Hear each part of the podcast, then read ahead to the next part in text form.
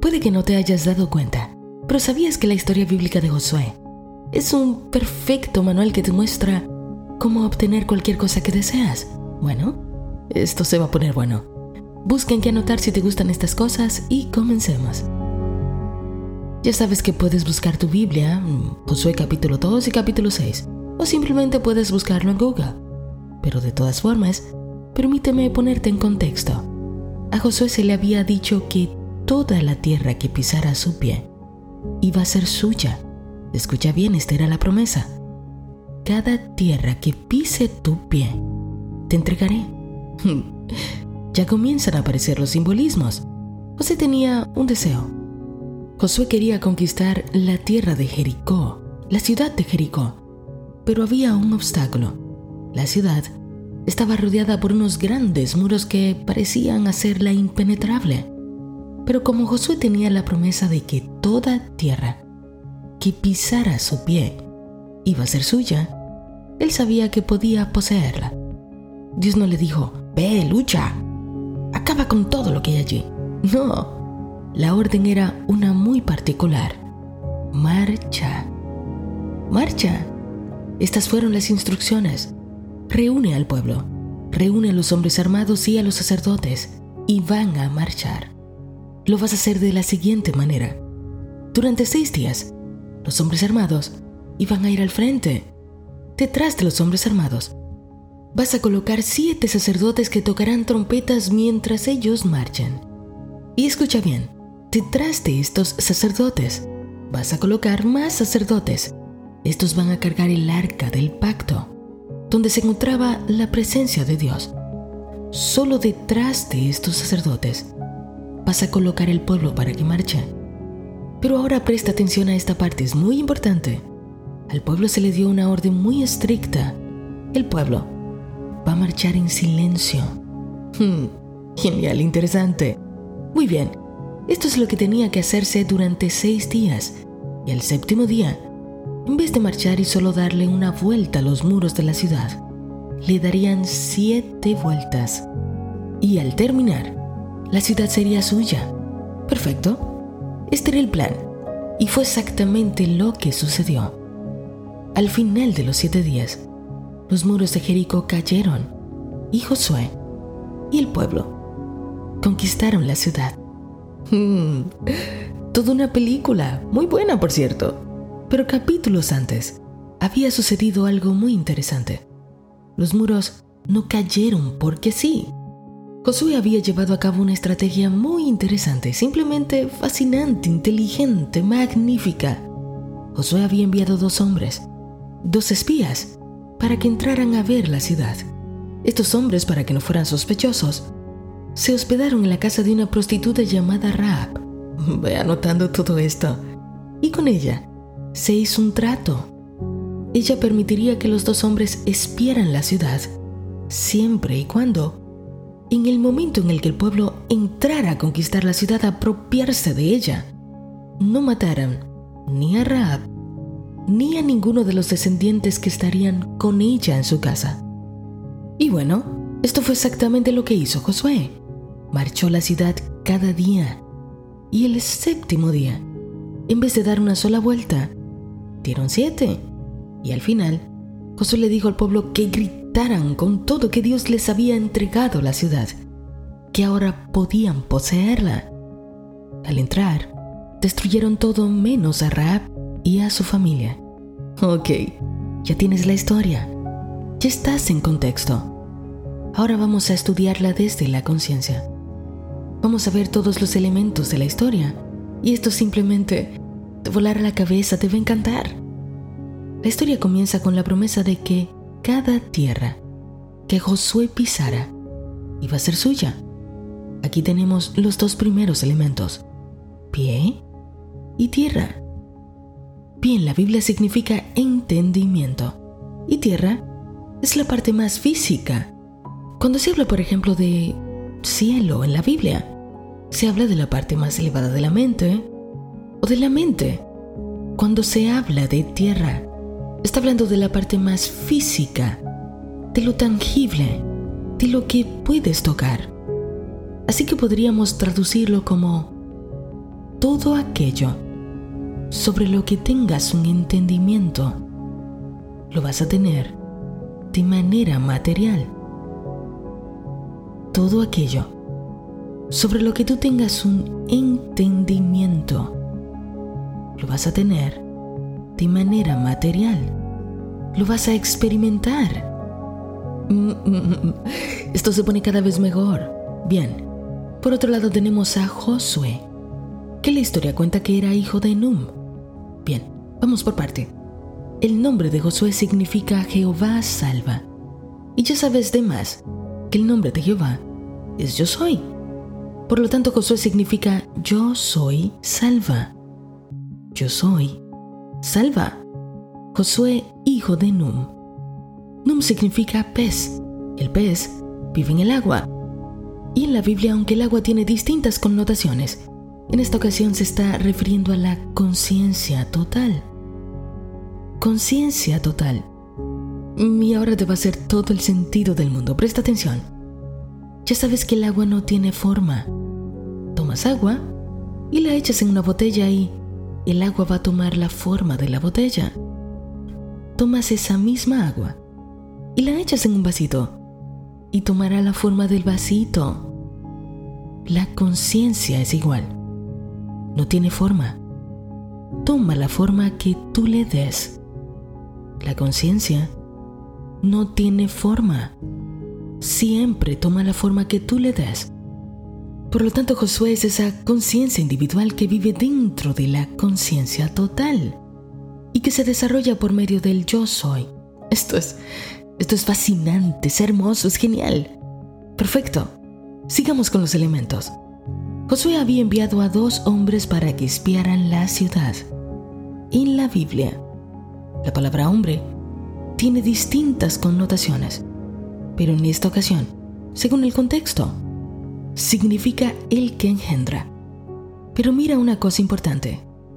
No envió a un hombre para que espiara.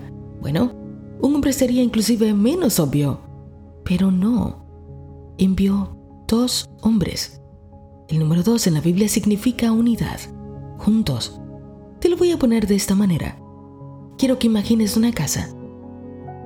¿Ya la tienes? Ven, trae ese pensamiento.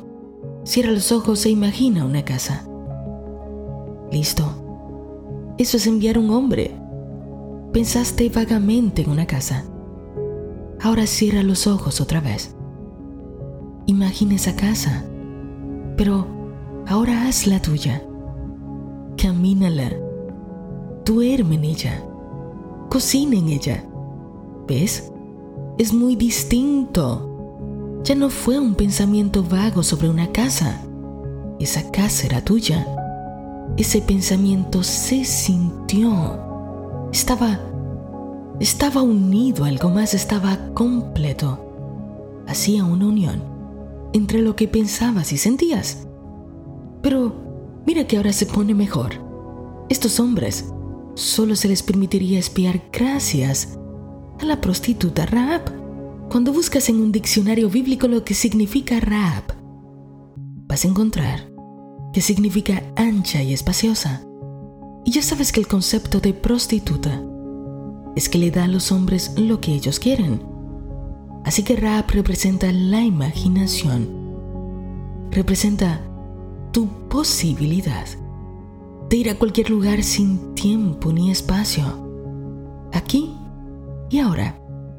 De manera libre, ancha y espaciosa. Y la imaginación siempre le da a los hombres lo que han imaginado, lo que han sentido como real. ¿No te encanta? ¿No es maravilloso? Fue así como los dos hombres, o sea, el pensamiento y el sentimiento por medio de la imaginación, pudieron visitar aquello que deseaban. Pudieron tenerlo primero en su mente. Entraron a la ciudad antes de poseerla a Josué se le dijo que no fuera a matarse con todo lo que había allí en Jericó, sino que marchara. Bien, pero se le dio la orden específica sobre cómo tenía que colocar a todo el pueblo. Tenían un orden. Vamos a ver este orden. Delante iba a colocar a los hombres armados, Los hombres armados están representados por esos pensamientos firmes. Es tu actitud de pensar de la manera que quieres pensar. Es tu decisión definitiva. Estás armado. Por eso van al frente. Pero detrás iban a colocar a siete sacerdotes que tocarían trompetas. La trompeta significa alegría, júbilo, el anuncio de algo bueno.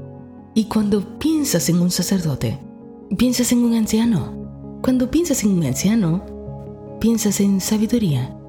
Cuando piensas en sabiduría, piensas en la intuición. Maravilloso.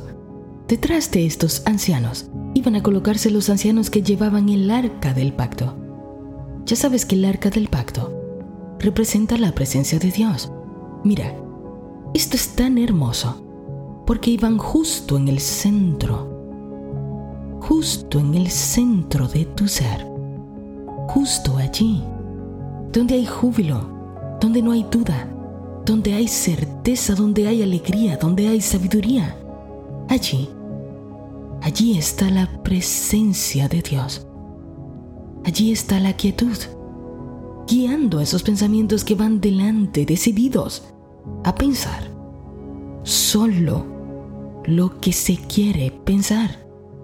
Y justo detrás de los sacerdotes se encontraba el pueblo, marchando, pero con una orden muy estricta. Debían marchar en silencio. En silencio. El pueblo representa tu estado actual. Es tu manera de ser en este momento. Aquello que ya determinaste que no quieres serlo más. Por eso van detrás y van en silencio. Van dejándose guiar por la sabiduría, por la certeza, por la intuición y por esos pensamientos rectos que has elegido pensar. No dices nada, no cuentas lo que estás haciendo, te quedas en silencio. Lo único que haces es continuar, marchar. Lo haces durante seis días cuando la Biblia se habla de días, se habla de un periodo de tiempo. Este proceso puede tomarte un instante. Puedes llegar a un cambio profundo a nivel subconsciente, ya sea en un instante, en horas, días, semanas, meses. Se hará a tu ritmo. Es lo que le tome a tu conciencia aceptar que Jericó ya es suyo esa es la representación de los seis días. Y el séptimo día darás siete vueltas, representando que todo está hecho. El siete significa completo, descanso. Descansas porque hay un lugar dentro de ti que ya lo vivió. Ahora puede descansar porque le toca a Dios en ti. Es el momento de que ese entendimiento que adquiriste de la tierra que has pisado. Es tuya. Y ese es el momento en que Josué le dice al pueblo, griten, griten, la tierra ya ha sido entregada. Pero claro, es que ya te convertiste en eso. Ya es algo público. Ya todos pueden constatar que tú has encarnado eso. Tú ya eres eso. Ahora te apropias de la tierra. La haces tuya. Pero mira qué cosa tan interesante. No destruyes a Raab, porque sabes que vas a necesitar a Raab una vez más. Tan pronto el Padre te dé un nuevo deseo. Y esa es la razón por la que Raab pasó a ser parte del pueblo. ¿Puedes verlo? ¿Puedes entenderlo? Ahora eres consciente y sabes que cada tierra que pises será tuya. ¿No puedes sentir la alegría que te trae esta historia? La Biblia es un hermoso manual psicológico y aquí hay una sabiduría para repetir una y otra vez. ¿Puedes apropiarte de la promesa? ¿Puedes hacerla tuya?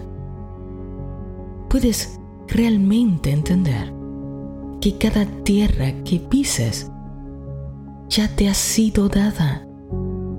Cada cosa que deseas y que puedes llegar a un pleno entendimiento, se convertirá en algo que puedas experimentar en tu vida. La promesa es para ti. Josué eres tú. Y ahora puedes descansar sabiendo que cada tierra que pise tu pie será tuya. Si deseas puedes disfrutar de este episodio en video. Bueno, vete a YouTube y así podrás ver los elementos de una manera más gráfica. Visítanos por allá y recibe mi gran abrazo.